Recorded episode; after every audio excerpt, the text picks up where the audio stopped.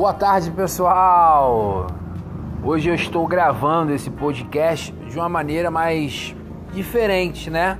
Hoje, quarta-feira, dia 2 de setembro, eu estou aqui no trabalho e pensei, poxa, eu vou gravar lá um podcast no objetivo de estimular, de incentivar as pessoas, né?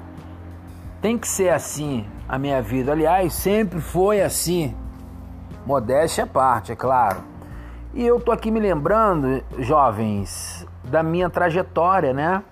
Acredito que muitos de vocês possam se identificar. E eu achei justo compartilhar esse momento aqui com vocês. Eu trabalho com alimentos, né? Tem bastante tempo. Mas eu gostaria de lembrar de 25 anos atrás, mais ou menos. Nossa, viajei na maionese agora.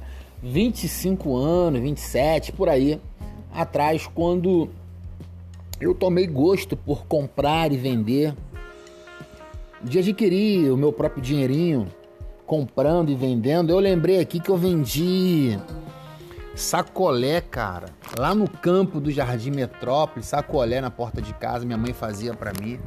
Aliás, minha mãe sempre esteve no meu circuito, né? Me ajudando nas minhas empreitadas, nas minhas loucuras de vendas. E eu fazia o sacolé, aliás, ela fazia, eu ajudava, né? Eu ia lá, comprava material, ela preparava o sacolé. Sacolé da dona Genesi, mãe, eu te amo, hein? Tamo junto, mulher. Ah, minha coroa novinha. E, e nisso eu despertei, né, cara?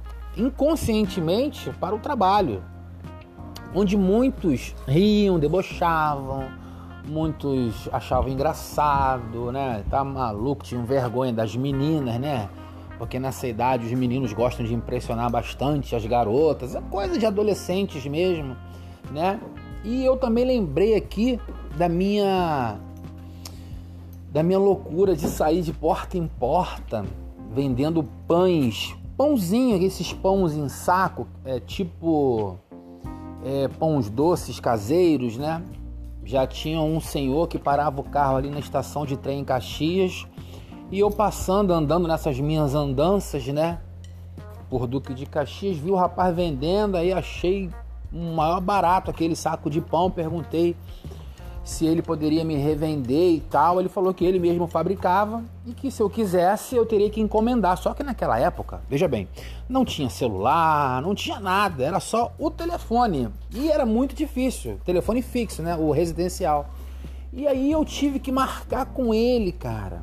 É, eu tive que dar um sinal para ele. Olha só que loucura, eu tive que dar um sinal para ele. Eu acho que foi isso, deu um sinal para ele 30%, 20% e fiquei ansioso porque eu falei: caramba, esse cara não vai é, trazer meu pão, caramba! E eu já tinha avisado algumas pessoas que eu iria vender pão, porque eu levei alguns pães para casa. É, pela fé, assim que eu falo, né? E já tinha vendido. No meio, do, no meio do caminho, chegando em casa, já fui vendendo para um e disse que tal dia chegaria mais pão. E eu tá eu lá na estação, esperando o rapaz. E nada do rapaz chegar e nada do rapaz vir. Eu falei, meu Deus, como é que é isso? E eu tinha ligado para ele, lembrei, liguei sim, liguei para ele, falando, ó, vou estar lá tal hora, vamos imaginar aqui três horas, duas horas, eu não lembro mesmo, tem muitos anos, né, gente? Também não tem como lembrar os detalhes, assim, né, as riquezas de detalhes. Aí eu sei que eu cheguei, ele não chegava, ele tinha uma Brasília, cara, acho que era uma Brasília velha, é isso mesmo, uma Brasília que tem aquele, aquela, aquela tampa de mala é, onde ele colocava os pães dele. E eu tinha encomendado 150 sacos de, pão, de pães, era muito pão. Né? Para uma, uma criança, a criança não, tinha meus 18 anos, 19, nem sei quantos anos eu tinha, acho que eu tinha isso aí, 18, 19 anos. era meio doidinho para essa para essas coisas para fazer rolo. E eu naquela minha ansiedade lá, né? Chega ou não chega, ele chegou, nossa, eu vi aquele pão, gente. Eu falei, ih, gelei, ganhei meu dinheiro.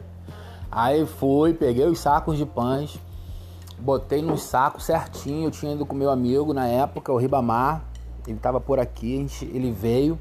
A gente trouxe aquele saco a pé, cara. Tem noção disso?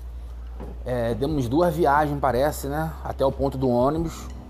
para não, pra não estragar o pão direitinho. Aí pegamos o 21 de abril, soltamos aqui na 5 de maio. Tudo isso, né, em minha trajetória. Aí cheguei com aquele saco de pães em casa. Minha mãe, meu filho, você é maluco. O que você vai fazer com esses sacos de pães todos? A senhora vai ver agora.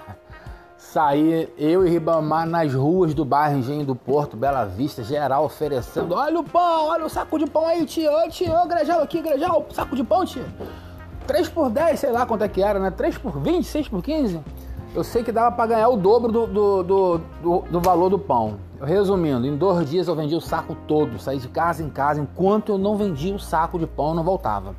Eu ficava direto na rua rodando, perturbava um, perturbava outro. E nisso a pé, não tinha carro não. E eu consegui ter êxito nessa empreitada de vender o pão. Ganhei um dinheirinho a mais. Eu lembro que com esse dinheirinho a gente foi até dar uma volta. Eu falei, hoje é tudo por minha conta, hein? Aí o pessoal, o Ribamar falou assim: quando que será a próxima? Quando que será a próxima? Eu falei, calma, rapaz. Por que, que eu tô contando isso?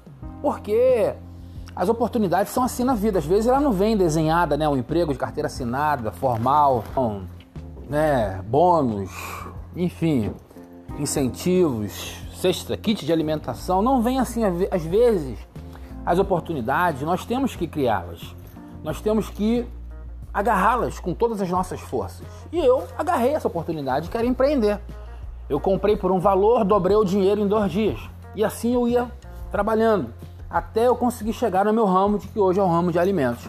Mas a minha trajetória, eu tenho muito orgulho de dizer: nossa, eu, eu, eu, eu sei da onde vim, eu sei o que eu passei, né? Eu, eu tenho até hoje orgulho de dizer: ó Caminhei de porta em porta.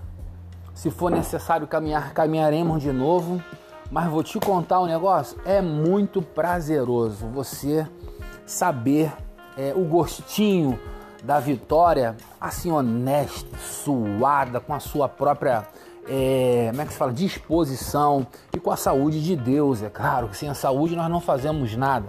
Mas o objetivo desse podcast de hoje, à tarde, é para te incentivar a não desanimar com as oportunidades que têm acontecido. Surgiu uma oportunidade para você empreender é, em determinada área, vá, mas dê o seu melhor, se dedique e faça o melhor. Aí dali surgiu umas outras oportunidades, eu lembro disso. Surgiu várias outras oportunidades, eu caminhei para o lance de iogurte, que outro dia eu irei falar sobre isso. Né? É, Danoninho na época, Danones, né? Enfim, bebidas Bliss, assim que, gente, assim que é o nome técnico, Bliss. Então, foram várias outras oportunidades que surgiram após esse empreendimento do pão. Esse empreendimento do pão eu fiz inclusive ele mais duas vezes. Que depois o pessoal falou assim: Poxa, Grejal, não aguento mais pão, assim não dá, arruma outra coisa aí. Aí arrumei outra coisa, arrumei iogurte. E eu vou contar isso em um outro podcast com mais calma. O objetivo é te incentivar a sair do sofá, empreender e a se valorizar, nunca deixar ninguém te desvalorizar. Seja, tenha orgulho do seu trabalho, seja sempre honesto diante do seu objetivo. Ó, vou fazer isso, vou me dedicar a isso e tenha, e tenha orgulho de empreender. Não, de, não desanime, não desista de sonhar. Uma hora você encontra o caminho, na hora você encontra o fio da meada, assim que eu falo, e você. Ah, aí você flui, aí você voa, que nem águia, tá bom? Um abraço a todos, espero que você tenha gostado. Compartilha aí esse podcast com seus amigos, né? Se ele tá desanimado, se ele está um pouco meio que querendo parar, manda ele não parar não, incentiva ele. Pega o produto dele, divulga, compra se você puder, dá uma força. Enfim, vamos juntos nessa vibe aqui do podcast do Engenho do Porto. Eu sou o Gleijalvo, prazer, tamo juntos. Ah, moleque!